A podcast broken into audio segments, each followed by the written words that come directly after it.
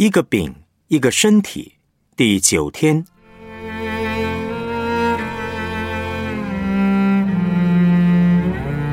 处理罪应有的信念。哥林多前书第五章一二节六到八节，风闻在你们中间有淫乱的事，这样的淫乱连外邦人中也没有，就是有人收了他的继母。你们还是自高自大，并不哀痛，把行这事的人从你们中间赶出去。你们这自夸是不好的，岂不知一点面教能使全团发起来吗？你们既是无教的面，应当把旧教除尽，好使你们成为新团。因为我们逾越节的羔羊基督已经被杀献祭了，所以我们守这节。不可用旧教，也不可用恶毒邪恶的教，只用诚实真正的无教饼。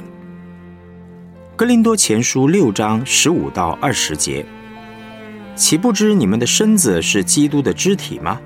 我可以将基督的肢体作为娼妓的肢体吗？断乎不可。岂不知与娼妓联合的，便是与他成为一体吗？因为主说二人要成为一体。但与主联合的，便是与主成为一灵。你们要逃避淫行。人所犯的无论什么罪，都在身子以外；唯有行淫的，是得罪自己的身子。岂不知你们的身子就是圣灵的殿吗？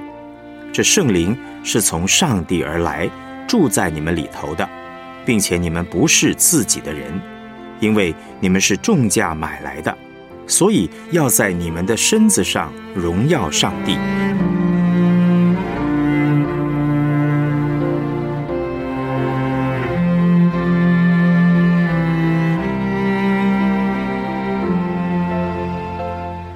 我们来思想主题信息。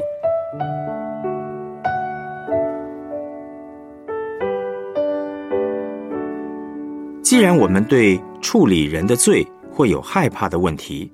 我们对处理罪的方法和人的反应，就需要有正确的认识，才不会害怕。我们要知道保罗用什么样的教义来处理。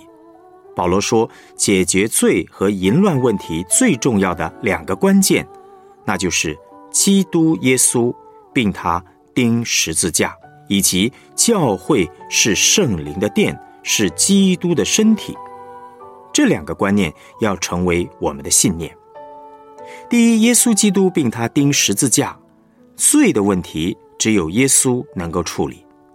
耶稣基督并他钉十字架是保罗处理每一个问题的第一个信念。耶稣来到世界上最重要的工作是处理人的罪，而人的罪也只有耶稣能够处理。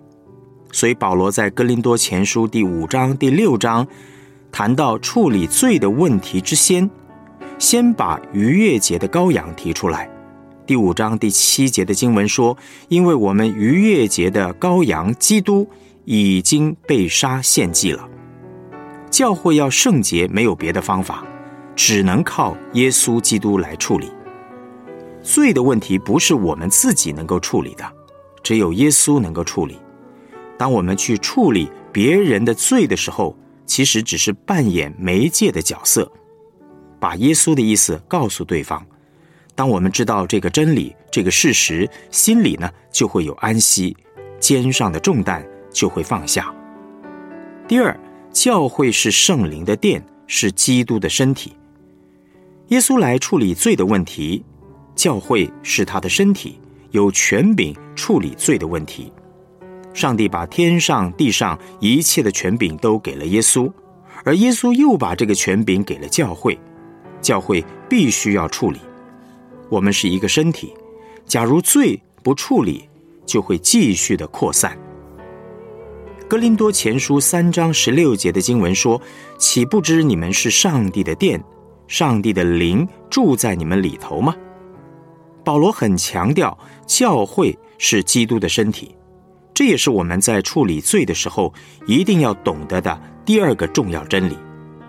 哥林多前书前四章已经清楚告诉我们，耶稣基督并他钉十字架，还有耶稣要住在教会里面这两个很重要的钥匙，可以帮助我们面对教会的圣洁和纪律。哥林多前书六章十五节的经文说：“岂不知你们的身子是基督的肢体吗？”而紧接着在十八到二十节也讲：“你们要逃避淫行，人所犯的无论什么罪。”都在身子以外，唯有行淫的是得罪自己的身子，岂不知你们的身子就是圣灵的殿吗？这圣灵是从上帝而来，住在你们里头的，并且你们不是自己的人，因为你们是重价买来的，所以要在你们的身子上荣耀上帝。所有的罪，只有淫乱的罪是在身子之内。因为是用整个身子去犯罪。一个提醒，在地上人的罪性不会消失，我们永远需要耶稣。大家敢不敢面对别人罪的问题呢？有些时候我们不太敢听别人认罪，因为有的罪非常的肮脏丑陋。我年轻的时候不太喜欢听别人跟我讲罪的问题。当我还是神学生的时候。得知一位教会属灵长辈犯罪的事情，让我一个礼拜睡不着觉，不知道如何面对。那个时候我对人性还不是这么的认识，没有清楚认识到人性是百分之百的败坏，隐隐约约觉得人性还是不错的。人性是百分之百的败坏，是一个很不容易接受的信念。大部分基督徒总觉得自己信了耶稣之后，本性就会变好、变圣洁。有一天，我们会百分之百的圣洁，不再需要耶稣。我们不会讲出这样的话，但是内心却隐隐约约有这样的想法。但圣经讲得非常清楚，只有耶稣能够洁净我们的罪，离了耶稣，我们不可能圣洁。自高自大的罪性始终都在我们里面，直到我们见耶稣面为止。举例来说，一个人如果有打电玩的瘾，后来戒掉了，并不表示他以后就永远不会再对电玩上瘾，因为人里面的罪性是不会消失的。撒旦、世界也会持续不断的攻击我们。这样讲，并不是要泄大家的气。而是要大家面对事实，提醒大家要警醒，天天用耶稣基督并他钉十字架来面对罪的问题，包括自己的罪以及别人的罪。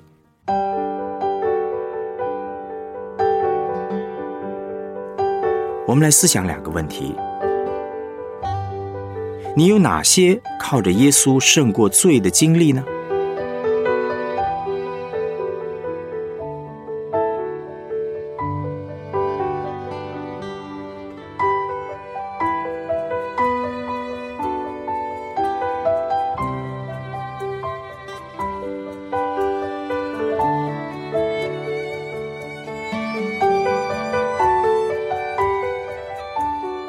这篇信息对于你面对罪的信念有什么影响呢？你想采取什么行动？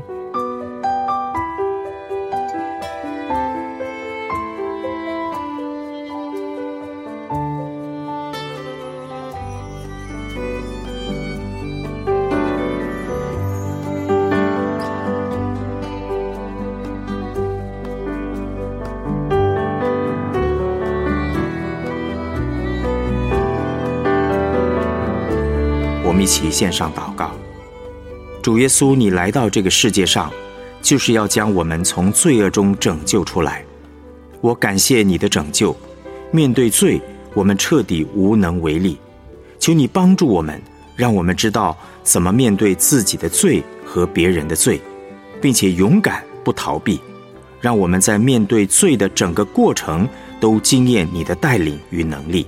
使我们可以成为荣耀你的教会，奉主耶稣基督的名祷告，阿门。